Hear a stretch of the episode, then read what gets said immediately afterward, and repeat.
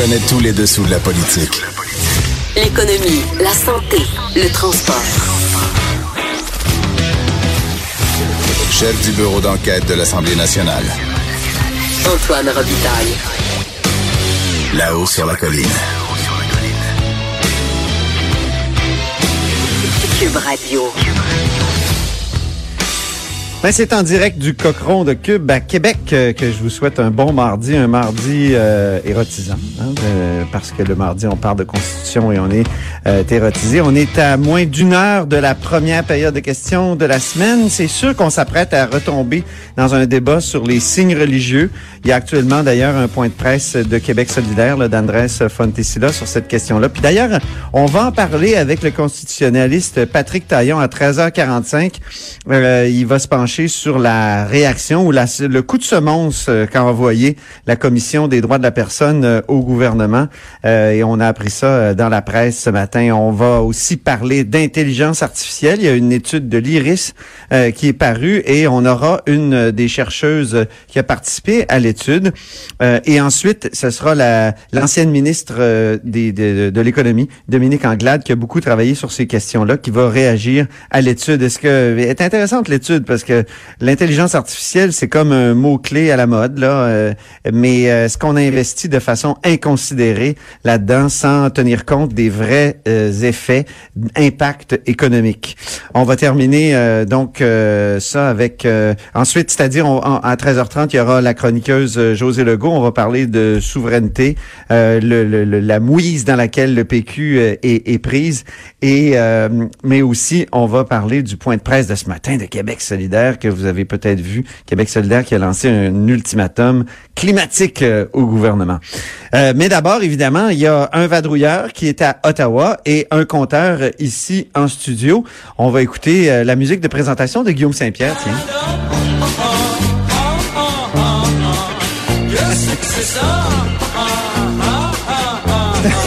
C'est un extrait d'une chanson de de, de, de Charlebois de, de, 1969. Guillaume, est-ce que tu connaissais cette chanson de, de, de Robert Charlebois? Euh, tu vas dire que je vais... Oui, non, je suis désolé. On l'a sorti récemment, ce, cet extrait-là, pour euh, une discussion justement sur les, ra les rapports difficiles entre le gouvernement du Québec et le gouvernement euh, fédéral. Puis euh, okay. c'était évidemment très ironique. Donc désormais, là, quand il y aura un, un vadrouilleur d'Ottawa qui vient à l'émission, on va mettre euh, la bonne, un bon extrait de, de, de, Robert Charlebois. Mais évidemment, on n'est pas là pour euh, rappeler euh, le bon temps de 1969 et bien parler du présent, évidemment. Il y a eu un point de presse ce matin de, de, de Justin Trudeau. et donc, on a appris ce matin que la relation entre l'ex-ministre de la Justice, Jody Wilson-Raybould, et Justin Trudeau avait commencé à se, se gâter dès 2017, c'est ça? Est-ce qu'il a répondu à cette à cette nouvelle-là? Oui, c'est ça exactement. Donc, euh, Justin Trudeau est à Winnipeg euh, ce matin pour parler d'infrastructure. Il est en tournée post-budgétaire. Euh, donc, évidemment, l'affaire SNC-Lavalin est, est revenue sur le tapis. c'est fait donc poser des questions au sujet de cette nouvelle qui est sortie hier, donc qui a coulé dans les médias. Euh, sur, puis juste un éclairage là, sur euh, des relations tendues entre, euh, entre le bureau du premier ministre et Mme Wilson-Raybould qui daterait de 2017. Euh, alors en 2017, le gouvernement devait se, se, pencher sur le remplacement donc d'un juge à la Cour suprême qui, donc la chef, la juge en chef partait à la retraite, donc ça prenait un nouveau juge. Et puis Mme Wilson-Raybould aurait proposé un juge conservateur du Manitoba ne faisait pas du tout l'affaire, euh, dans le fond, du, euh, du premier ministre et son entourage. Euh, de façon un peu inhabituelle, là, Mme Wilson-Raybould s'est fendue donc d'une longue lettre de 60 pages pour expliquer que ça devait être le choix euh, du, euh, du du premier ministre et que on devait le nommer à la Cour suprême, mais même juge en chef de la Cour suprême, ce qui est extrêmement rare. Ça arrive euh, pratiquement jamais dans l'histoire. Normalement, Ben un juge siège à la Cour suprême et ensuite est nommé juge en chef. Euh, ça a aussi fait en sorte qu'on aurait euh, brisé un peu là, donc cette tradition qui veut que le juge en chef, euh, qui a alternance entre euh, un juge donc du Québec et euh, de, du reste du, du, du Canada là, pour refléter la, la, la, dualité juridique au pays. Oui. Euh, vraiment, Madame Wilson-Raybould, là, avec, euh, on a l'impression que c'est elle qui coule ces trucs-là. Euh, euh c'est comme le supplice de la goutte là pour pour Justin mm. Trudeau. Je, me demande quand il, tant qu'à y être, ce serait pas mieux de l'expulser carrément du caucus puis de dire bon, j'ai plus rien à faire avec elle, puis si elle veut m'embêter, ben comme m'embête de l'extérieur. Ben en tout cas, ce coulage d'informations-là, c'est probablement pas d'elle que ça vient. Ça vient euh, probablement du, du de l'entourage du premier ministre parce que mm-hmm. bon euh, ce que ce que ce que ça dit c'est que Mme Wilson Euh, euh mm-hmm. dans le fond que son le remaniement ministériel euh, Lavalin avait rien à voir là-dedans c'est c'est peut-être son jugement qu'on remet en question avec avec cette nouvelle. Là, il y a le comité, euh, c'est-à-dire il y a, les oppositions qui veulent absolument relancer l'affaire euh, ou garder en vie euh, l'affaire SNC-Lavalin, puis ils ont trouvé un truc, je crois. C'est ça exactement. Donc, c'est en ce moment même le comité à l'éthique, donc c'est un, comité parlementaire qui est à la majorité libérale, donc qui va demander à ce qu'on entende Jody Wilson-Raybould et James Philpott sur sur cette histoire-là, parce que la semaine dernière un autre comité parlementaire qui a entendu donc euh, euh un paquet de témoins, dont euh, Jerry Butt, Mme euh, Wilson-Raybould et tout ça, dans, les dernières semaines.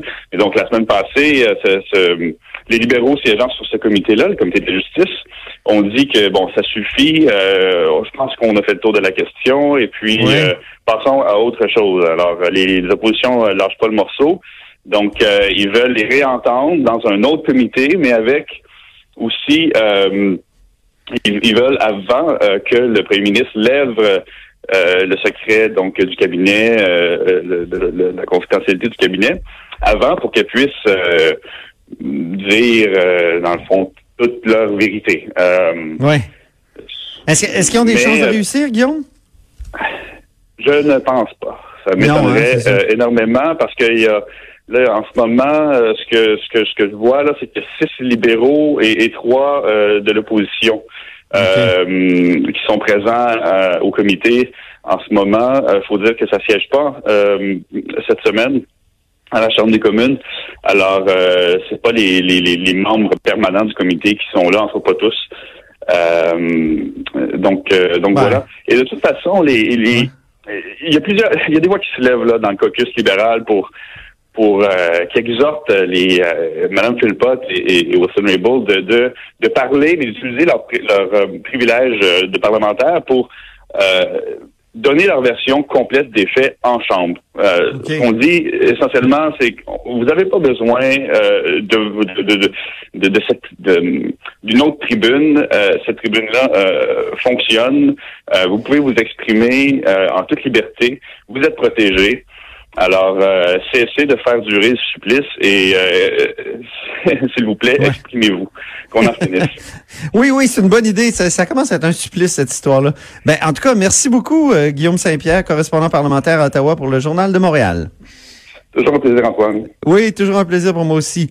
Maintenant, je me tourne vers le compteur, Jean-François Gibault, directeur de la recherche à QMI, qui a le droit à sa chanson.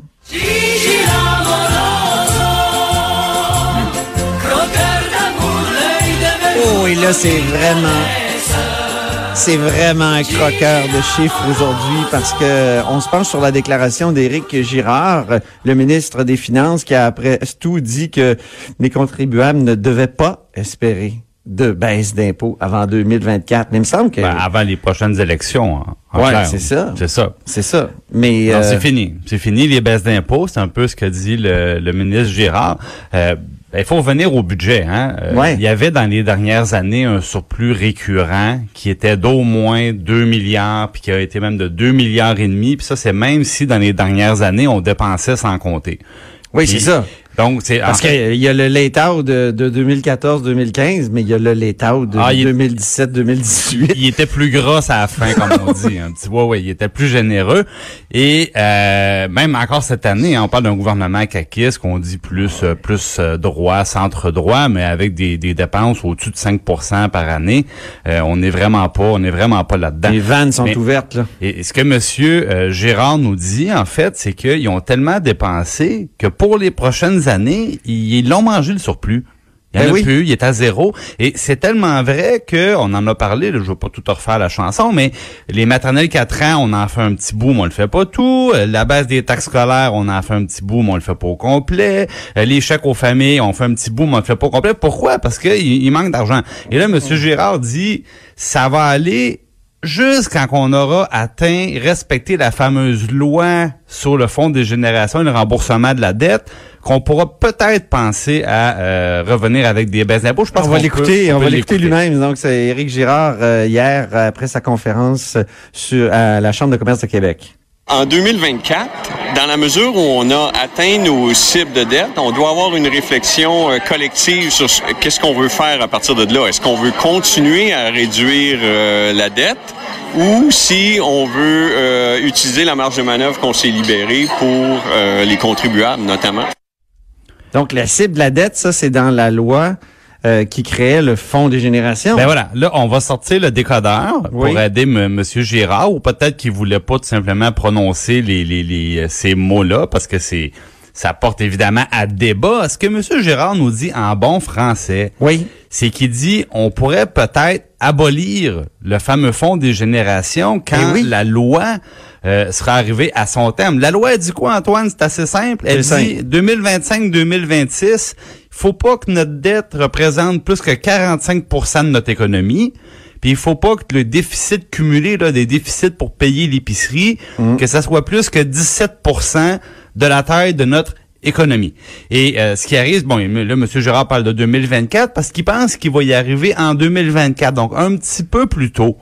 Et à ce moment-là, ben, comme la loi aurait été respectée, ben, la question sera celle de ce qu'on fait avec le fameux fonds des ben générations. Parce qu'actuellement... Peut-être un outil temporaire. Hein? Ça, ben, peut-être... La loi prévoyait qu'il y avait une date de fin. On en met de l'argent là-dedans on en met De l'argent. Ben là, il y avait... Euh... on préfère les mettre là-dedans puis placer l'argent sur les marchés parce qu'on a des meilleurs taux que si on faisait que rembourser la dette. Quoique cette année, on a réussi, on a, on a décidé, le gouvernement a décidé ben, de mettre 10 milliards sur la dette, question de, de dégager un 300 quelques millions de... oui, c'est ça. Ben, je ne veux pas trop rentrer dans les détails financiers. Ouais, peut-être que je mais, mais disons que le, le, Fonds des générations, dans les 15 dernières années, a systématiquement rapporté plus d'argent en rendement que ce que nous coûte notre euh, dette en, hein, intérêt, sauf évidemment pendant la grande crise économique qui, qui, est une exception parmi toutes les autres années où c'était très positif. Donc, la CAC a déjà d'ailleurs pris 10 milliards du Fonds de génération pour rembourser la dette.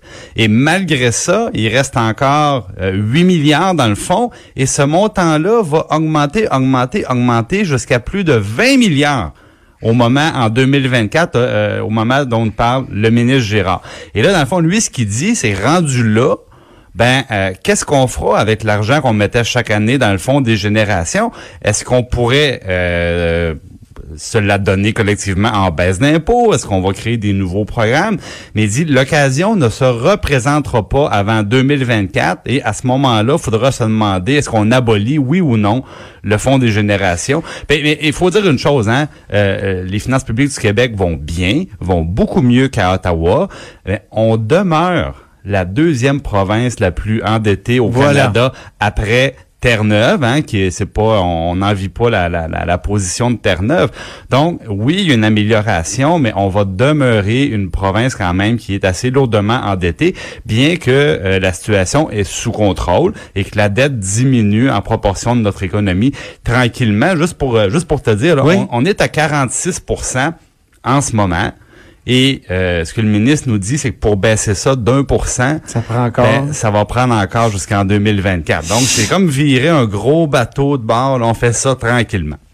Ouais, c'est ça. Donc, euh, mais c'est intéressant en tout cas comme débat, mais il faut parler français comme tu dis puis décrypter là. Oui. Puis si le Je pense ministre, qu'il faudrait euh, poser la question clairement au, au ministre. euh, Est-ce que le Fonds des générations a de l'avenir après 2024 ouais, ou- en fait, ben, quelle est la là, position il de va son peut-être avoir des cycles euh, économiques euh, T'sais, très faut- perturbés là, dans les dans les Ah, prochaines ben, on- années. là. l'économie ralentit un peu, rien, rien d'alarmant pour le moment, mais Puis, quand même. Peut-être que ça va devenir très bon. Bon, En 2007, on pensait que l'économie allait croître. Là. En 2008, est arrivé soudainement. Donc, on sait pas. Euh, et, et, et- et donc, on a ce- cet outil-là. Et on ne sait pas si ça va être encore payant, plus payant de, de, de, Mais- de- de- voyons, d'investir euh, sur la scène internationale que de que de rembourser la dette. Puis il faudra prendre des notes parce que euh, la vraie question va se poser donc à l'élection de 2022. Ouais. Les partis politiques vont devoir dire si vous votez pour moi là, est-ce que je vais l'abolir le fonds des générations? Est-ce que je vais juste le maintenir? Est-ce que je vais continuer à y ajouter, à l'engraisser, à empiler les milliards à la caisse de dépôt? Ça sera nécessairement, je pense, que c'est le fun Antoine. Je pense qu'on a ici la certitude d'avoir au moins un élément important du prochain débat électoral c'est euh, qu'est-ce qu'on fait avec le fameux fonds de génération? On met ça dans nos agendas électroniques pour que ça On va se surgisse mettre un rappel, ouais. sur nos écrans à, à ce moment-là. Voilà. Ben merci infiniment Jean-François Gibault, directeur de la recherche euh, à QMI et notre compteur, il faut le dire. Après la pause, euh, on parle de d'intelligence artificielle, notamment avec euh, Joël Gélina, chercheur associé à l'IRIS. Là-haut sur la colline.